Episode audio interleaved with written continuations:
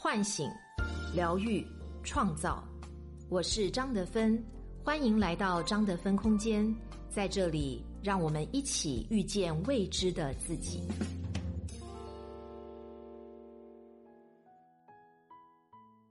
大家好，我是今天的心灵陪伴者舒璇，和你相遇在张德芬空间。今天跟大家分享的主题关于如何减少外貌焦虑，作者 J.K. 不二子。从小到大，你因为外貌自卑过吗？最近有个视频突然在朋友圈里被疯传，好多网友看了哭得稀里哗啦。视频里的四岁小女孩看着镜头里的自己，突然非常沮丧地说：“看。”发型师姐姐想尽办法的安慰小女孩，可是小女孩还是哭了起来。看到这里，我的心都碎了。一个才四岁的小女孩为什么要承受这些呢？又是谁影响了她，让她对自己的外貌产生了自卑呢？在一点六万加条的微博评论里，很多人都说，仿佛在这个小女孩身上看到了曾经的自己，颜值即正义。在这个看脸的时代，身为女孩，长相似乎代表了一切。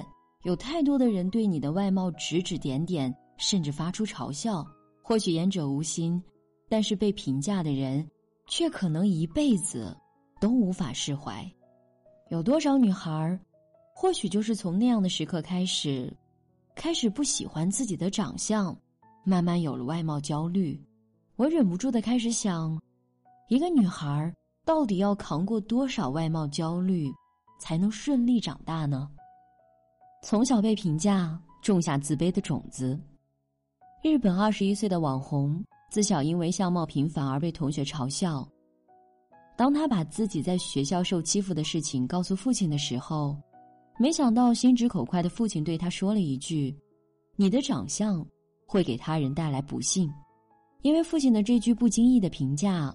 他走上了整形的不归路，他多次前往韩国，全身动刀无数，额头两次，眼睛六次，鼻子七次，嘴巴五次，下巴五次，加上分阶段的丰胸和抽脂，前后花费累计达一千五百万日元左右，约等于九十点五万人民币。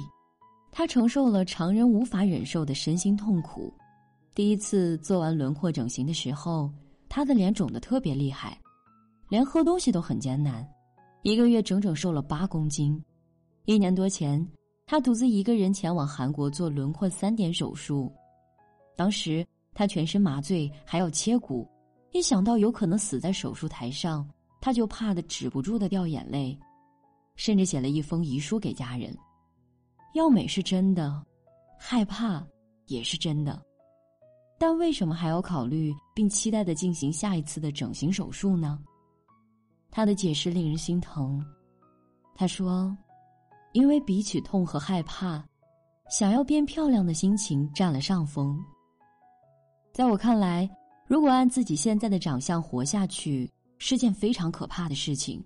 总感觉为了让自己变得漂亮，还有很多手术需要去完成。父亲的一句话改变了女儿的人生。如今已经很好看了，但她仍然担心自己的长相是否能带来幸福。其实，我们从小到大或多或少的都被人批评过长相：眼睛太小，皮肤太黑，嘴巴太大。那个时候，我们的自我意识不强，会把别人的挑剔看得很重。长大后，这些评价内化成了信念，变成了自己挑剔自己。担心外貌的背后是对自我价值感的焦虑。我有一位朋友，身高一米七，体重五十公斤，皮肤很白，腰背很直，无论穿裙装还是裤装都让人无法挑剔。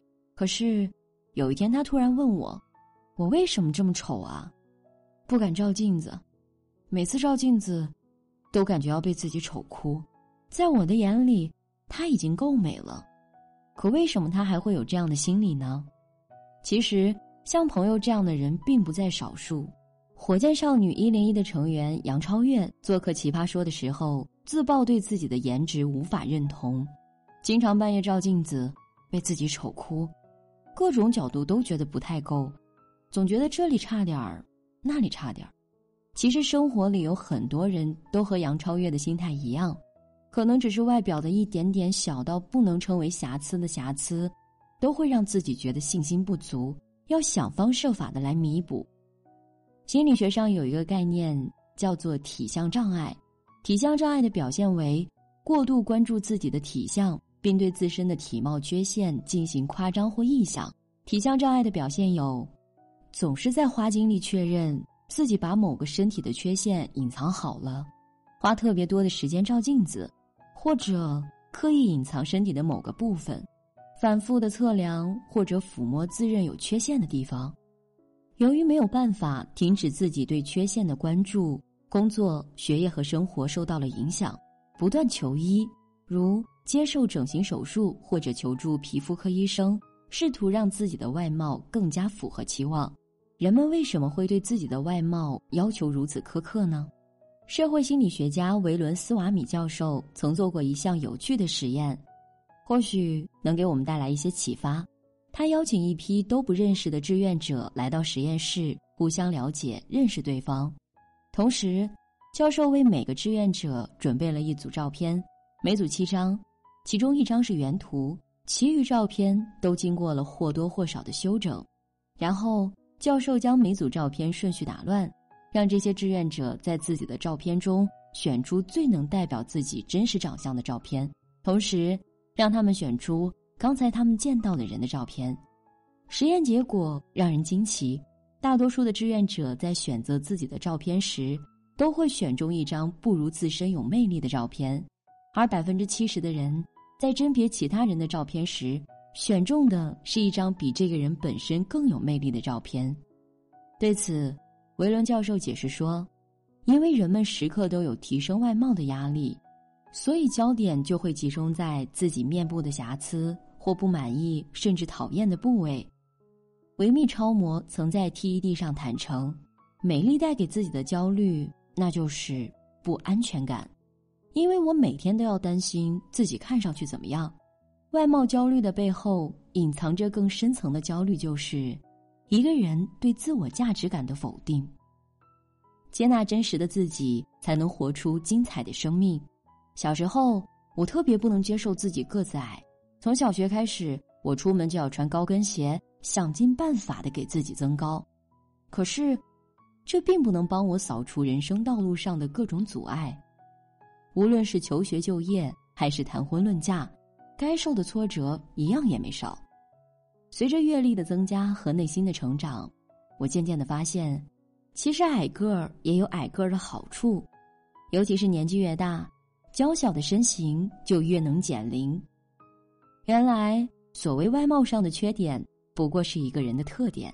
如今，我已经接受自己是个矮个儿，脱下高跟鞋，只求自己舒服。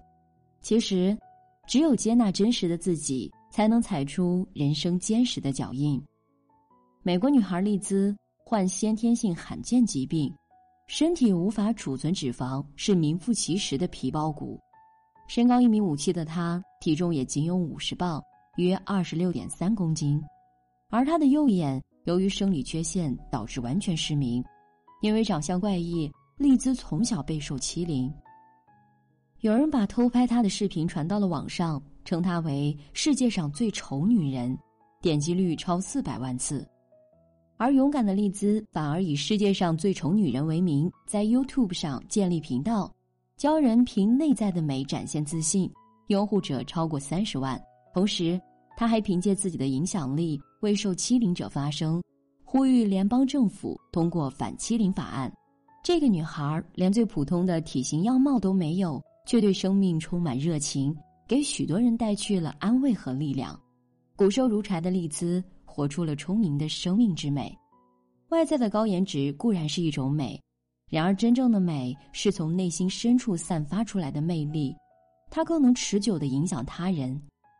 丹麦心理治疗师银尔斯桑德在《高敏感是一种天赋》一书中写道：“当你不再浪费精力去伪装自己，变成你认为的别人眼中期待的样子，而是慢慢的将自己真实的自我展现出来，你会拥有全新的被肯定的人生。相由心生，做自己，爱自己，共勉。我是张德芬。如果你想和我有更多的交流和互动，欢迎搜索关注微信公众号“张德芬空间”。心灵之路上，我会和你一起成长。